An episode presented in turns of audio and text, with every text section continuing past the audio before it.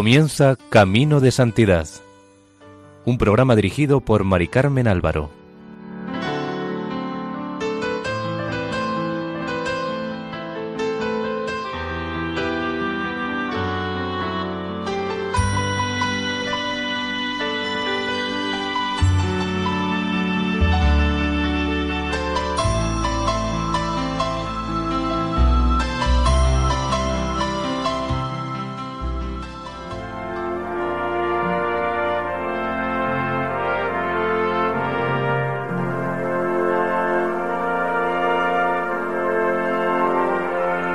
Bienvenidos al programa Camino de Santidad, realizado por el equipo de Radio María en Castellón, Nuestra Señora del Lledó. Les invitamos a escuchar el tercer capítulo dedicado a Santa Bernardita Subirú.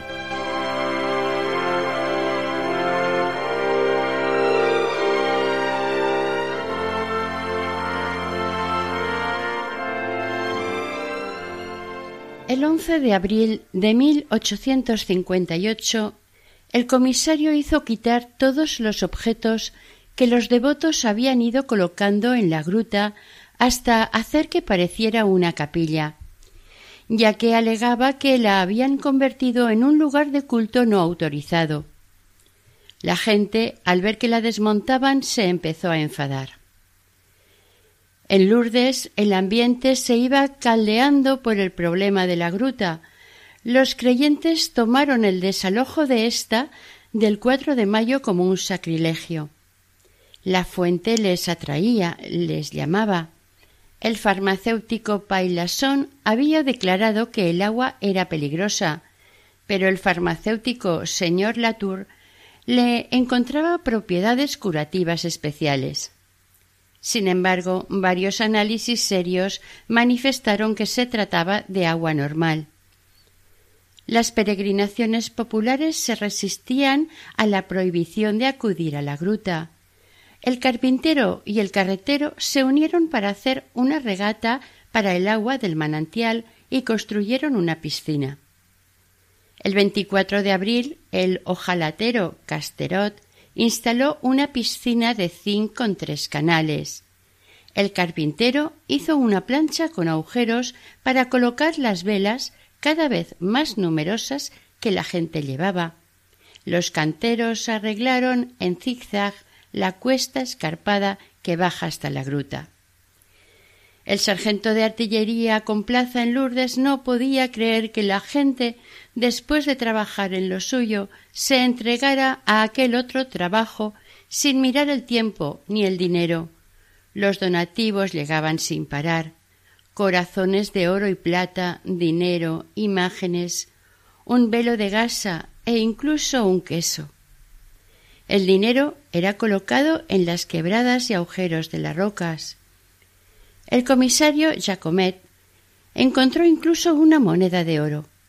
Pensaba que habría sido un gran personaje quien la habría dejado, pero consiguió averiguar que había sido una pobre vieja indigente que puso allí todo lo que tenía, es decir, su reserva para tiempos peores. Había pensado que debía de ser para la Virgen. Las ofrendas más ricas llegaban de parte de los más pobres, anotó el comisario. Este dinero era respetado, pero el 1 de mayo el dinero desapareció de la gruta. El inspector Jacomet hizo su investigación y ésta le llevó al sacristán señor Furcade, que lo había cogido y se lo había llevado al abate Peiramale, para celebrar una misa solemne. A partir de entonces los donativos llegaron sin cesar.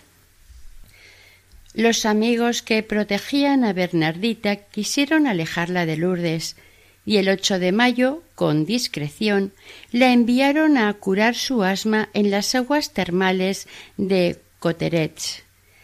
Allí se convirtió en el punto de atracción para los que tomaban las aguas y todo el mundo le pedía oraciones. El comisario de policía de la villa, encargado de vigilarla, sólo pudo constatar su discreción, además de su rechazo a todo lo que le querían regalar.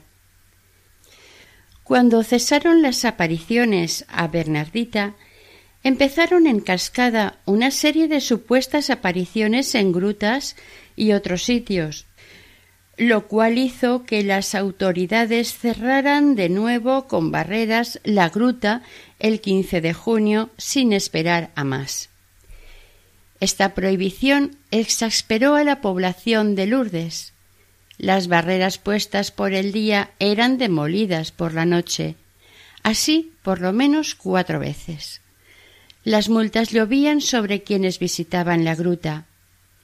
Llegado el momento, intervino la autoridad de la Iglesia.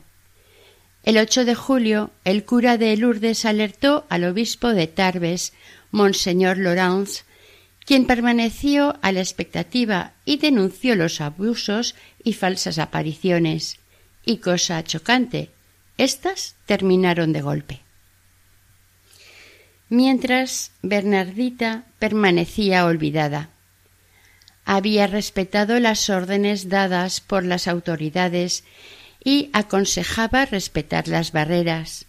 Ocho días más tarde de la intervención del obispo, el 16 de julio, fue cuando tuvo lugar la última aparición que ya mencionamos en el capítulo anterior.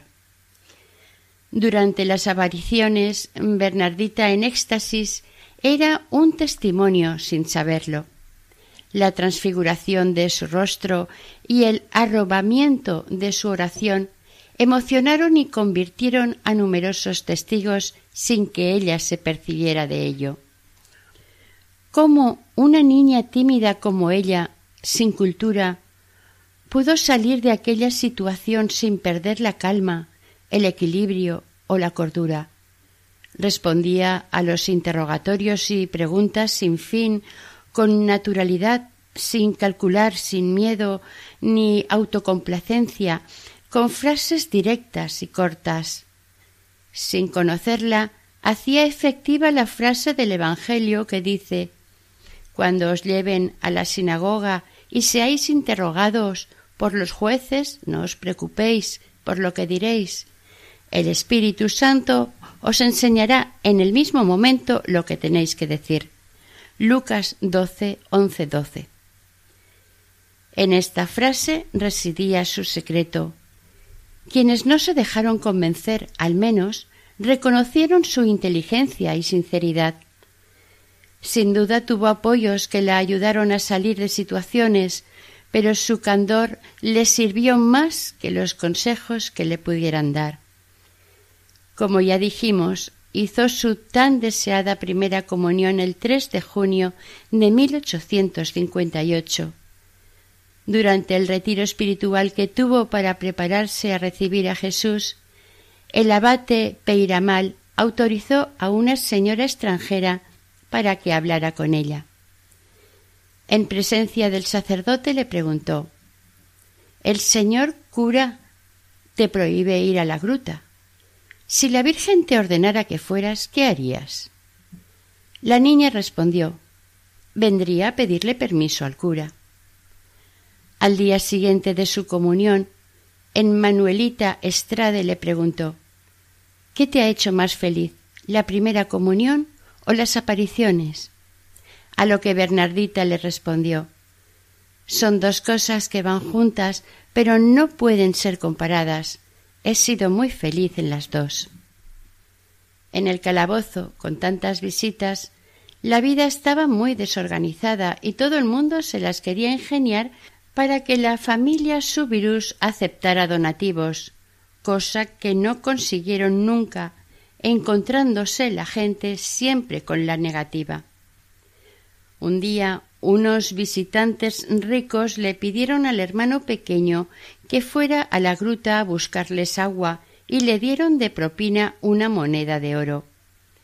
Cuando éste llegó al calabozo, enseñó orgulloso el dinero ganado y su hermana le dio una sonora bofetada haciéndole devolver la moneda al momento. Esto lo contó él mismo más tarde. El 17 de julio el obispo de Montpellier fue a Lourdes y pidió ver a Bernardita. El cura mandó a buscarla a toda prisa para que fuera a la casa parroquial. Él quería que la niña aceptara un regalo, pero ésta se negó. Entonces le quiso dar un rosario con indulgencia concedida por el Papa Pío IX, y tampoco lo aceptó. El obispo, como último recurso, quiso cambiarle su rosario por el de ella, pero nuevo rechazo. La niña alegó que con el suyo ya le bastaba. Su pobreza y sencillez impresionaron al prelado. El 20 de julio el obispo de Soissons la quiso interrogar y le preguntó, entre otras cosas, sobre cómo era el cielo, que si lo había experimentado, a lo cual la niña respondió No sé nada, monseñor, soy una ignorante. Al igual que su colega de Montpellier, salió de la entrevista abrumado, interpelado, convencido y estimulado en su convicción interior. Los dos obispos se dieron prisa en testificar ante el obispo de Tarbes y le pidieron que se decidiera a actuar, lo cual hizo el 28 de julio, firmando una ordenanza constituyendo una comisión de investigación. El 28 de julio llegó a la gruta Louis Vellot, periodista director del diario L'Univers. El encargado de vigilar la gruta e impedir que la gente entrara le tomó el nombre, ante lo cual el periodista exclamó Está claro, se quiere impedir que la gente rece al buen Dios aquí. A continuación se fue al pueblo e hizo llamar a Bernardita a casa del farmacéutico Palleson, donde le hizo una entrevista en toda regla, ante numeroso público, con el abate Pomián de traductor, ya que, como hemos dicho, Bernardita sólo hablaba el dialecto de Lourdes. El periodista insistió en preguntarle sobre los secretos que le había dicho la Virgen, a pesar de la resistencia de la niña y la oposición del sacerdote que repetía que aquello no tenía importancia. Louis Bellot, muy emocionado, cuando Bernardita se fue, dijo Es una ignorante, pero vale más que yo. A finales de julio, el padre negro, jesuita, usó todos los recursos de teología a su alcance para probarle que había visto al diablo y en todo caso confundirla. La niña le contestó que el diablo no era tan bello como la señora. Según la demonología del padre Negre, Satanás es muy hábil en aparecer bajo diversas formas, pero no le está permitido ennoblecer toda su apariencia. Tiene formas de diversas bestias y las quiere disimular. El sacerdote le dijo a Bernardita que no había visto sus pies, que éstos estaban escondidos, a lo cual ella le respondió que sí los había visto, ya que tenía los pies desnudos, muy bonitos. El sacerdote siguió insistiendo con que no había visto las manos, que si las tenía tapadas por la sombra. Ella le respondió que no, que las había visto y eran muy bonitas también. Al llegar a este punto, Bernardita cortó la entrevista diciéndole a su acompañante Antonieta Tardival Él no quiere creer, vámonos. Este increíble diálogo, contado por Antonieta, fue confirmado unos años más tarde por el padre Negre, quien afirmó que era así y quería confundirla.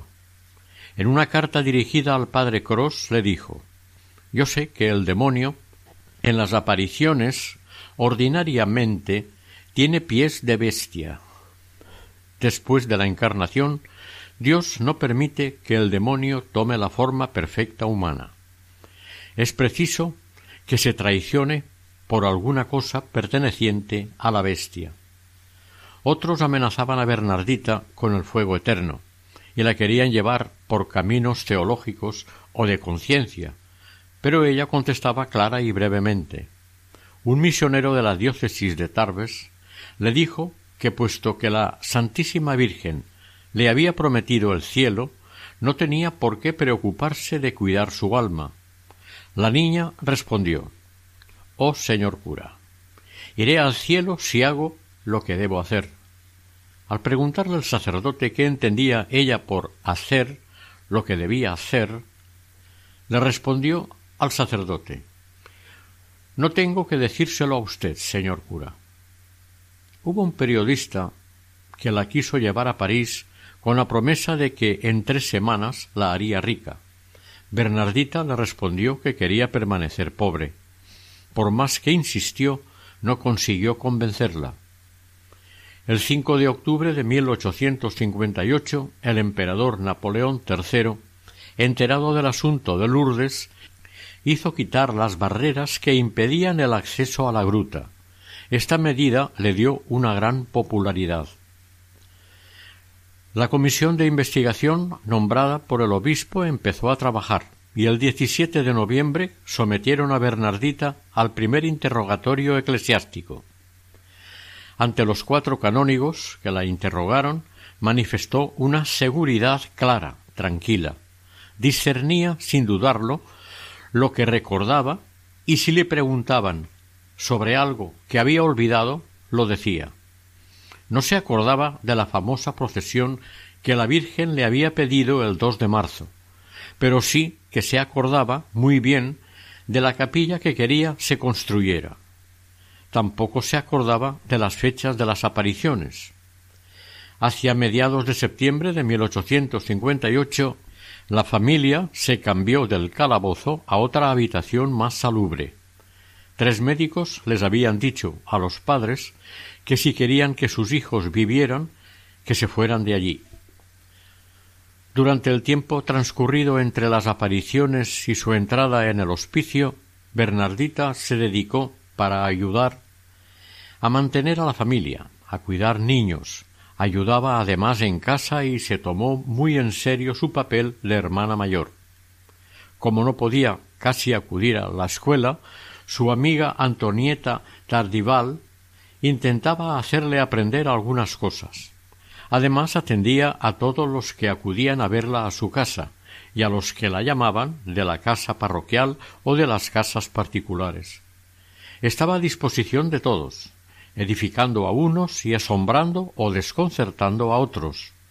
Ella era, según dijo el abate Pomean, la mejor prueba de las apariciones.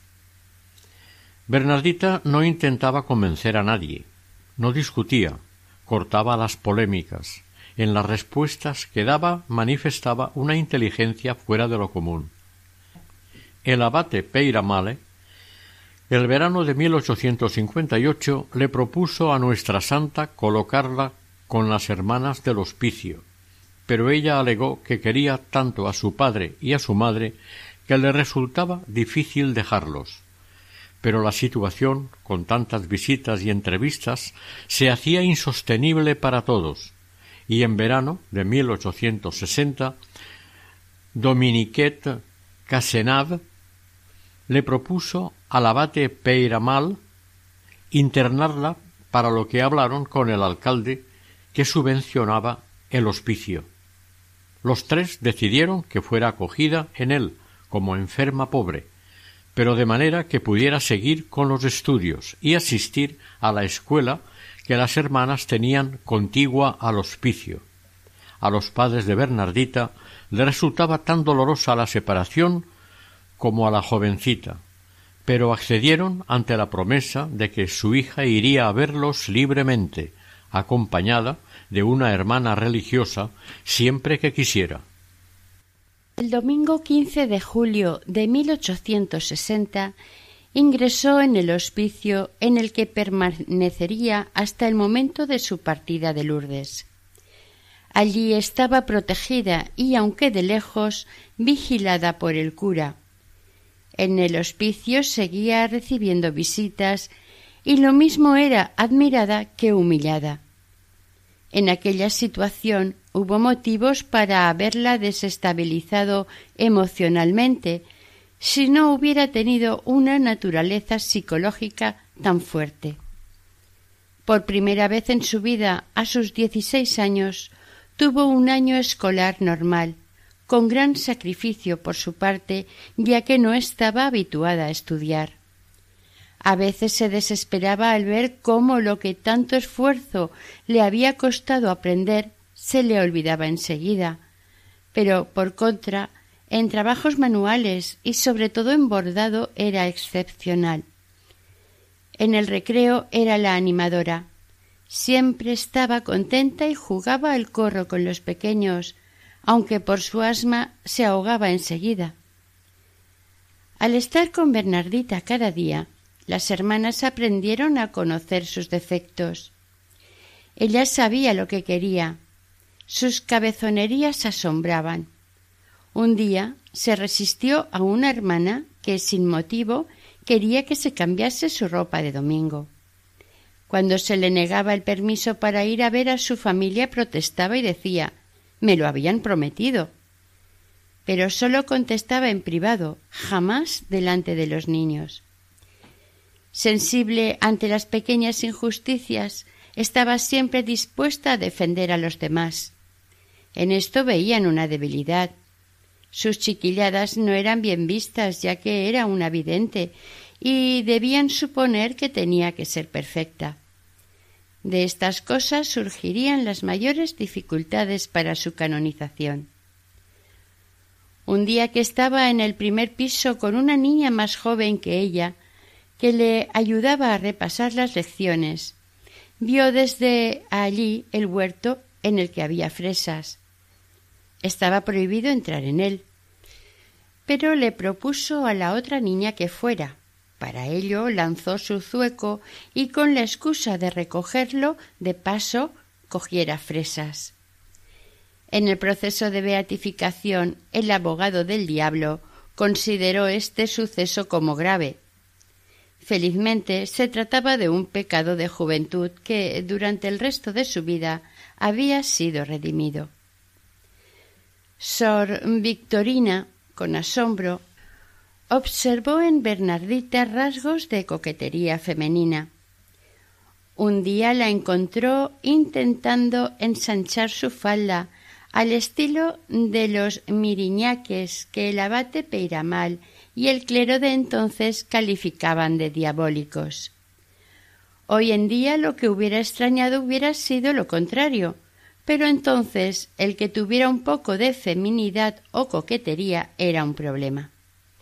Sin embargo, todos reconocieron su respeto a Dios y la dignidad en su oración. Lo que era imposible cambiar en ella era su repugnancia por el dinero. Al principio, si la obligaban a cogerlo, lo dejaba caer al suelo. Después les decía que había un cepillo para ponerlo. Pero si a pesar de todo el dinero llegaba a sus manos, se lo entregaba rápidamente a la superiora. No estaba apegada a nada, todo lo daba. Los regalos enseguida pasaban a otras manos.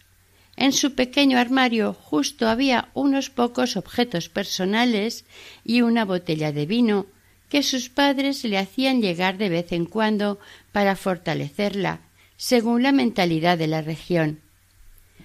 Bernardita ponía alegría allá donde se encontraba, según algunos demasiada. En los recreos huía de los temas serios, incluso después de las reuniones de las hijas de María. Prefería jugar y el buen humor. Dar gusto a los demás antes que a sí misma, excepto si sus compañeras le pedían que contara las apariciones. Entonces les pedía que la dejaran en paz, que ya se lo contaba demasiado a la gente de fuera. Se le autorizó a comulgar todos los domingos e incluso alguna vez entre semana, lo cual era un privilegio en aquella época. Entre finales de 1861 y principio de 1862, Bernardita fue fotografiada por primera vez con permiso del abate Peiramal. Al parecer temían que muriera en cualquier crisis de asma y querían que su rostro se conservara. En las crisis de asma el aire acumulado en sus pulmones la asfixiaba y su rostro se ponía rojo oscuro y morado. La primera vez le dio durante la noche y las monjas, asustadas, llamaron a sus padres. En una de estas crisis le preguntaron si aquello era una de las peores pruebas que sufría, y dijo que no, que lo prefería antes que recibir visitas, ya que éstas eran centenares y hasta miles, lo cual le resultaba insoportable y le hacía llorar, aunque delante de la gente se presentaba sonriendo. La gente quería que tocara objetos piadosos y ella alegaba que le estaba prohibido. Grandes personajes recorrían a triquiñuelas y dejaban caer el rosario para que lo recogiera ella. Pero con su perspicacia un día dijo No he sido yo quien lo ha hecho caer. Con lo cual se negó a recogerlo. Otra vez se le acercaron unas mujeres por detrás diciendo que si podrían cortar un trocito de su ropa, y ella, al darse cuenta, les dijo que eran unas tontas. Cada día había alguien que le preguntaba por los secretos. Un día unos jesuitas le respondieron que si no los podía decir era una revelación inútil. Ella le respondió que no, que era útil para ella. Entonces le dijeron que por qué no se los había dicho a su confesor, y su respuesta fue porque no son un pecado.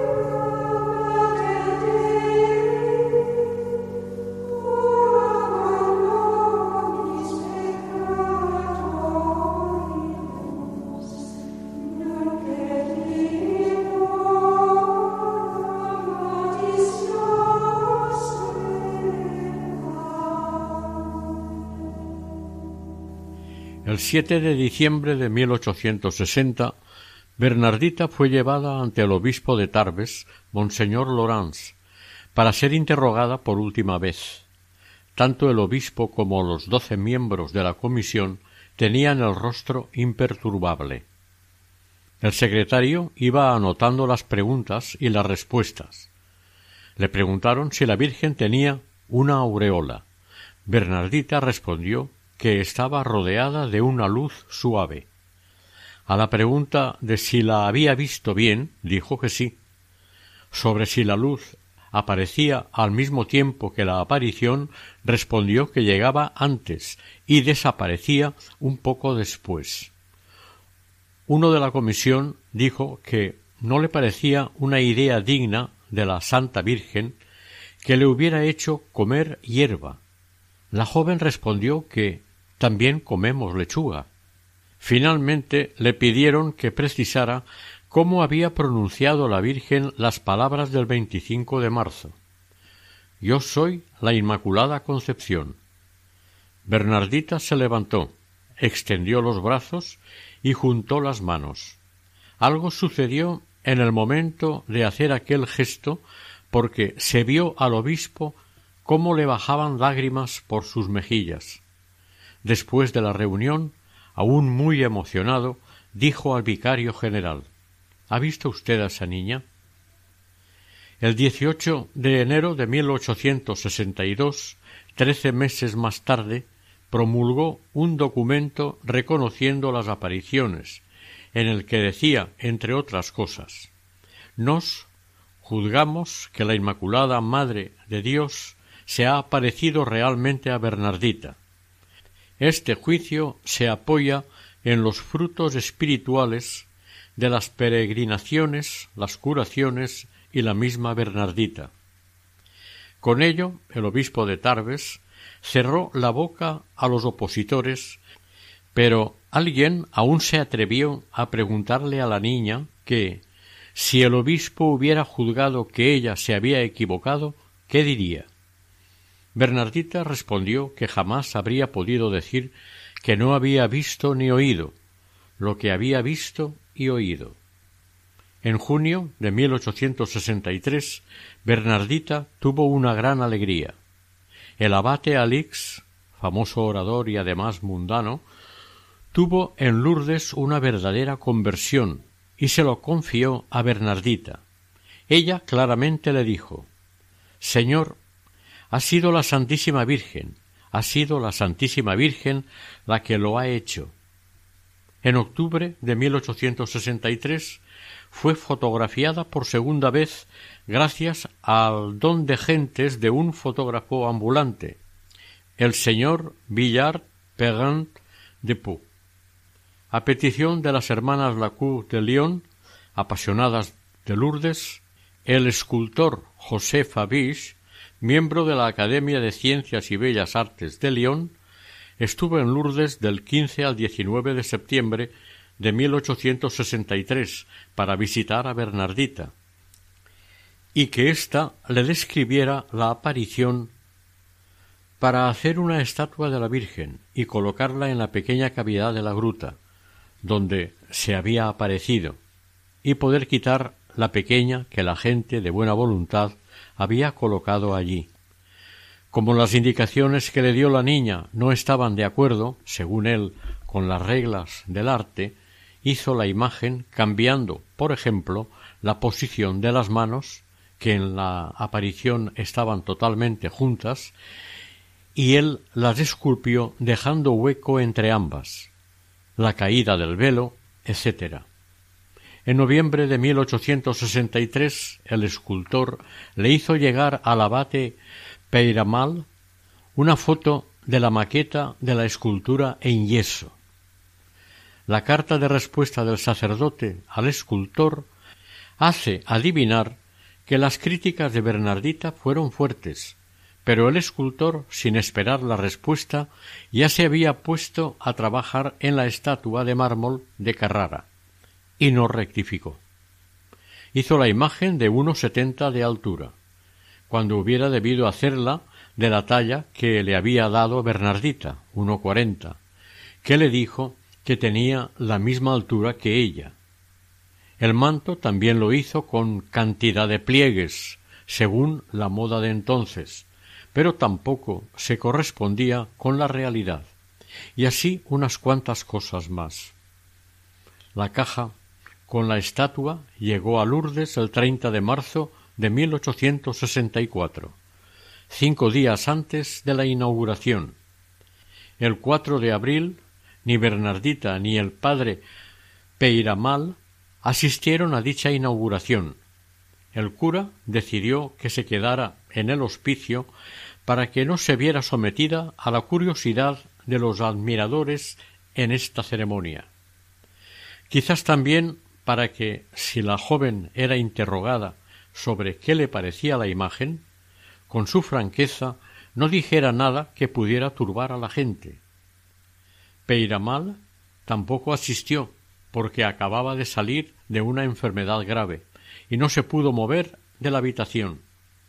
En lo concerniente al escultor, éste confesó más tarde que a pesar del triunfo oficial de la inauguración, ese día sufrió uno de los mayores disgustos de su vida como escultor, ya que la imagen vista desde abajo, iluminada por un reflejo imprevisto, había cambiado completamente de expresión.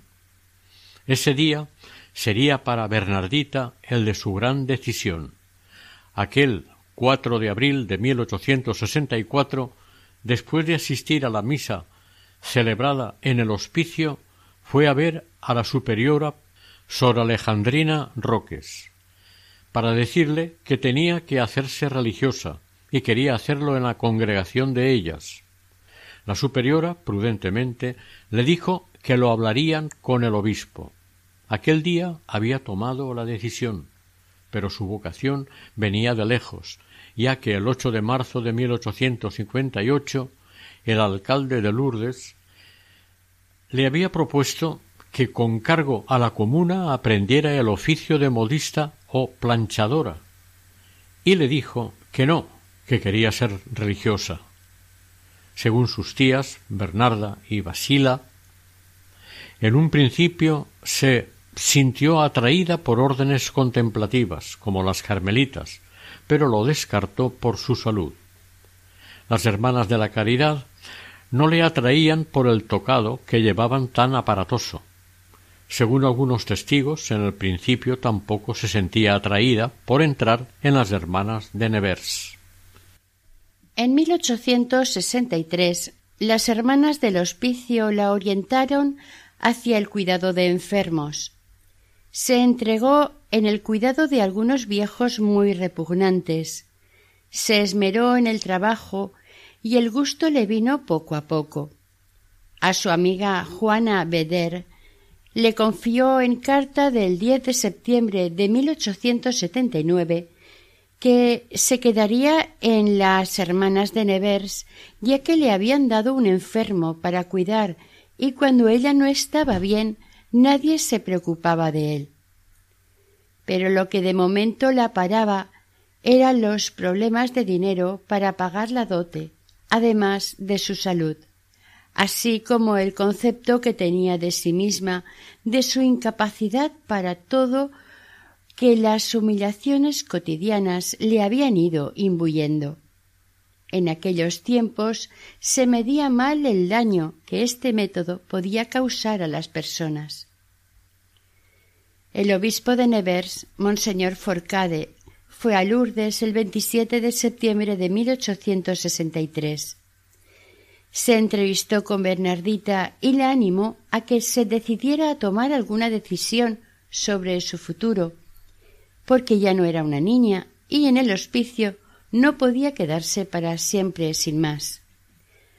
Cuando ella le dijo que no tenía dote para entrar religiosa, el obispo le respondió que cuando algunas chicas se veía que tenían vocación, aunque no tuvieran dote, las admitían. Bernardita siguió diciendo que seguro que valían mucho esas jóvenes, pero ella no valía para nada. A lo cual Monseñor le respondió que por lo menos sabía pelar zanahorias, que no se preocupara, que ya le darían formación. La joven respondió que ya se lo pensaría, pero no estaba aún decidida. Durante los meses siguientes maduró su decisión y lo que más le gustaba e influyó para que pidiera su ingreso en las hermanas de Nevers fue la discreción de éstas, que no trataron de influenciarla para que tomara el hábito de ellas, al contrario que otras congregaciones que las solicitaban insistentemente. Por lo tanto, su decisión del 4 de abril de 1864 no fue una decisión precipitada. El 4 de octubre de 1864, su prima Juana Beder fue a Lourdes con su padre y se le ocurrió llevársela a Momers, pueblo donde ella estaba de maestra. Pidió permiso al abate Peiramal para llevársela dos o tres días, y contra todo pronóstico éste le dijo que sí. El permiso se prolongó siete semanas, ya que al día siguiente el abate fue a Momers, donde su hermano era médico, y le pidió que prolongara su estancia ilimitadamente. Allí nuestra santa también levantaba curiosidad por lo que tenía que permanecer bastante dentro de la casa de su prima. Durante su estancia en Momers, el fotógrafo de Tarbes, señor Dufour, se presentó en el pueblo para sacarle otra vez fotos a Bernardita. Con el permiso del obispo se la llevó a Tarbes y le sacó fotografías de estudio, consiguiendo dieciséis clichés. En el pueblo la joven no necesitaba tener alguien que la controlara, ella tenía su propio reglamento personal que seguía al pie de la letra. Iba a misa todos los días. Comulgaba tres veces por semana domingo, miércoles y viernes. Visitaba todos los días al Santísimo Sacramento y recitaba todos los días el rosario. Cuando rezaba, dijo su prima Beder, se hubiera dicho que estaba casi en éxtasis de lo piadosa y recogida que estaba. Durante su estancia en Momers, Francisco Subirús fue varias veces a verla y fue él quien decidió el regreso de su hija Lourdes, a pesar de lo feliz que ella era en el pueblo, pero quería tenerla más cerca. Cuando se fue a Momers, Bernardita aún no tenía una respuesta a su petición del 4 de abril para entrar en la congregación de las hermanas de Nevers. La superiora general, madre Josefina Imbert, dudaba ya que temía los inconvenientes y molestias que la fama y popularidad de la vidente pudiera acarrear a la casa de las religiosas que la recibieran. La madre María Teresa Bozú maestra de novicias, era favorable.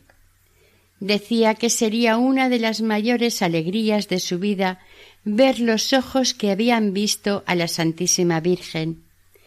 El obispo estaba también a favor de que fuera aceptada. Cuando el 19 de noviembre de 1864 regresó a Lourdes, Bernardita se encontró con la buena noticia de que la respuesta había sido favorable. El postulantado podía empezar. Pero nuestra santa tuvo una recaída en su enfermedad desde principios de diciembre hasta finales de enero, por lo que hubo que retrasarlo. Empezó a levantarse a primeros de febrero. Su convalecencia se vio entristecida por la muerte de su hermano pequeño Justino.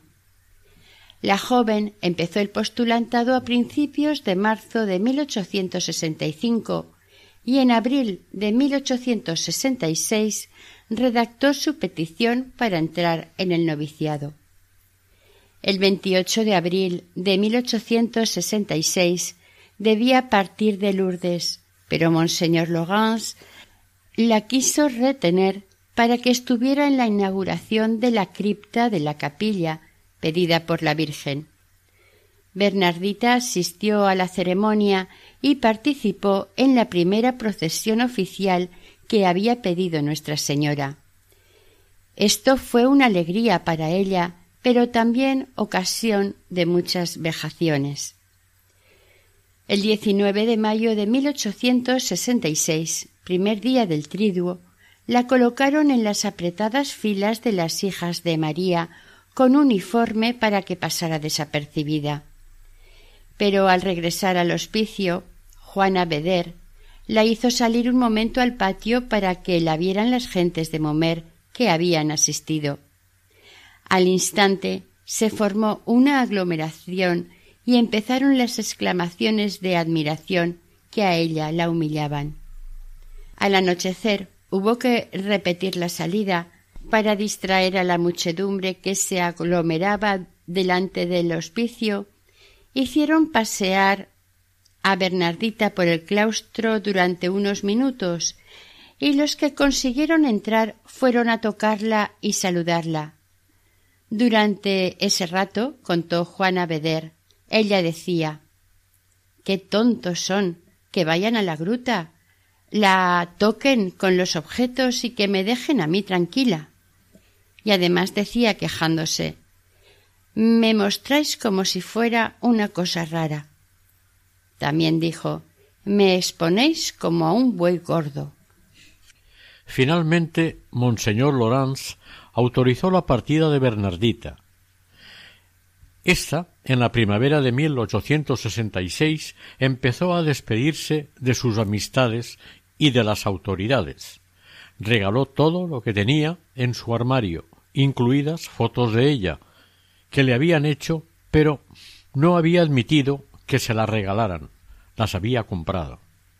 Finalmente fue a visitar por última vez su querida gruta, a la cual ya no volvería más, y de la que le costó separarse, pero sin dramatismos. La noche del 3 de julio se reunió toda la familia para una cena de despedida. Se levantaron de la mesa a las once de la noche, algo inusual en aquellos tiempos. Al día siguiente fue toda la familia al hospicio a despedirla. Su hermano Bernardo, el hermano más pequeño de Bernardita, que entonces tenía seis años, contaría más tarde. Todos nosotros llorábamos. Yo imitaba a los otros, sin comprender el motivo de las lágrimas. La tía Basile también diría nosotros llorábamos, pero ella no. Nuestra santa alegaba que no se podía quedar allí para siempre. Al día siguiente fue hasta Tarbes acompañada por su tía Bernarda, Sor Victorina y su hermana Tuanet. Allí se unió otra postulanta y en otra parte del trayecto otra más. Las acompañantes de Bernardita se despidieron y el tren partió hacia Nevers. Este fue su primer y último viaje. Las dos superioras que acompañaban a las tres postulantes llegaron a Nevers el 7 de julio a las diez y media de la noche. Al día siguiente, domingo 8 de julio, a la una del mediodía, novicias y postulantes fueron reunidas en la sala del noviciado. Fue invitada toda la comunidad, así como las hermanas de las otras dos casas de Nevers. Bernardita debía contar por última vez las apariciones antes de empezar a guardar el silencio tan deseado por ella. Para que se viera bien el antes y el después entre este último testimonio público y la discreción de la vida que Bernardita iba a llevar a partir de entonces, la dejaron que vistiera su ropa de campesina. La sala estaba presidida por la maestra de novicias, junto con las superioras que habían llegado con nuestra santa. Había trescientas religiosas sentadas en las filas de asientos. Toda la comunidad de la casa madre, con otras hermanas de la villa y de los alrededores, estaban presentes. La maestra de novicias le dio la palabra, pero como con desgana, con preocupación por proteger su humildad. Bernardita empezó titubeando primero, sin darse cuenta, en el dialecto de Lourdes. Después siguió el esquema que tantas veces había repetido, contando el desarrollo de la primera aparición. Cuando llegó a la explicación en que tuvo que cavar el hoyo para que saliera el agua y por tres veces la tuvo que tirar por lo sucia que estaba de barro, la madre Alejandrina Roques, superiora de Lourdes, subrayó Después de oír esto, ustedes pueden juzgar la poca mortificación que tenía. La maestra de novicias amablemente prosiguió y dijo Usted no era nada mortificada, Bernardita. Nuestra santa respondió que el agua estaba muy sucia. Bernardita nuevamente no quiso confesar los secretos que la Virgen le había dicho. La maestra de novicias se quedó preocupada, ya que le gustaba la transparencia en sus novicias, pero la joven no había querido confiárselos, ni siquiera a su confesor. Finalmente les contó también su vocación incluido el tema de las tocas que le habían probado para atraerla a otras congregaciones.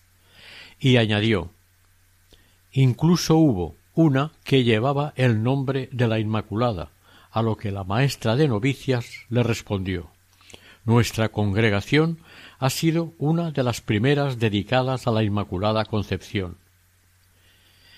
Después de este testimonio, Bernardita cubrió su cabeza con un pequeño gorro acanalado y se puso la esclavina de postulante. A partir de entonces los curiosos tendrían problemas para reconocerla entre las cuarenta y dos postulantes. Bernardita dijo claramente que había ido allí para esconderse. Esta era también la intención de sus superioras, pero el asunto no era fácil ya que continuamente llamaban a la puerta preguntando por ella. Según la costumbre, a Bernardita le pusieron lo que llamaríamos un ángel guardián, una novicia que la fuera formando y acostumbrando a la casa. Al principio le costó mucho acostumbrarse, y hasta las cartas que le llegaban de su familia las dejaba para leer cuando estuviera a solas, porque se sentía incapaz de leerlas sin llorar a lágrima viva. Esto se lo contaba a su familia con humor y recurrió a todos los trucos posibles para adaptarse. Una de las cosas que la consolaba era ir ante la estatua de Nuestra Señora de las Aguas, que estaba en una especie de gruta que había al final del jardín. Según contó ella, la maestra de novicias las dejaba ir todos los días allí, para que aliviaran el dolor de su corazón, para que aliviaran la morriña que tenían de su familia y de su tierra. Para ella, la separación de su familia fue el gran sacrificio de su vida, pero como ella decía, mi misión en Lourdes ha terminado. Lourdes no es del cielo. Tomó el hábito el 29 de julio, tres semanas después de su llegada, junto con otras cuarenta y una postulantes. Cambió el gorrito acanalado por la toca con dos tiras anchas que flotaban en diagonal por debajo de la barbilla. El obispo, en la toma del hábito, le sustituía el velo negro por uno blanco de novia, diciendo Usted va a recibir un nombre nuevo, que le recordará que está separada del mundo. Ahora pertenece a Jesucristo, al que usted ha querido elegir por esposo. El obispo, Monseñor Forcade, le dio a Bernardita su nuevo nombre, su nombre de religiosa, diciendo Hermana Sor María Bernardo, que el Señor la revista de la nueva condición humana creada a imagen de Dios, justicia y santidad verdaderas. Después de la toma de hábito, las novicias fueron, según costumbre, enviadas por todas las casas de la congregación que tenía en Francia, para que continuaran su formación sobre la marcha, trabajando en las casas a las que eran enviadas. Sin embargo, a Bernardita la dejaron en la casa madre, para protegerla de los curiosos de allí donde hubiera podido ser enviada.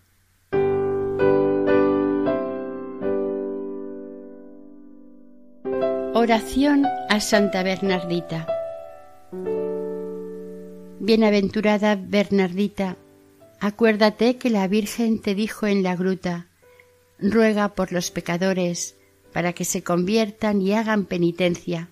Así pues, ruega por nosotros pecadores, para que Dios perdone nuestros pecados.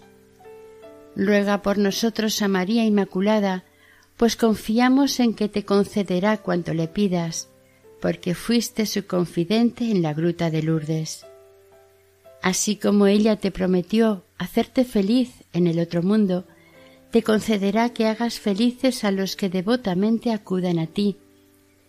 A ti pues acudimos humildemente, suplicándote no nos dejes ni nos abandones hasta vernos contigo en el cielo. Amén.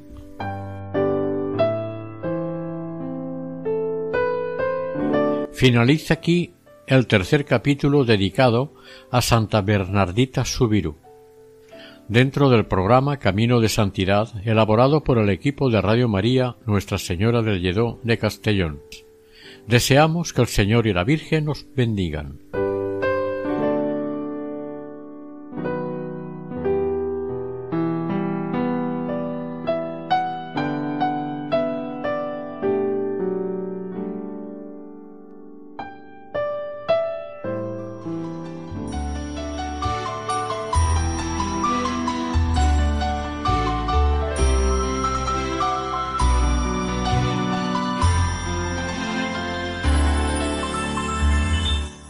Camino de Santidad. Un programa dirigido por Mari Carmen Álvaro.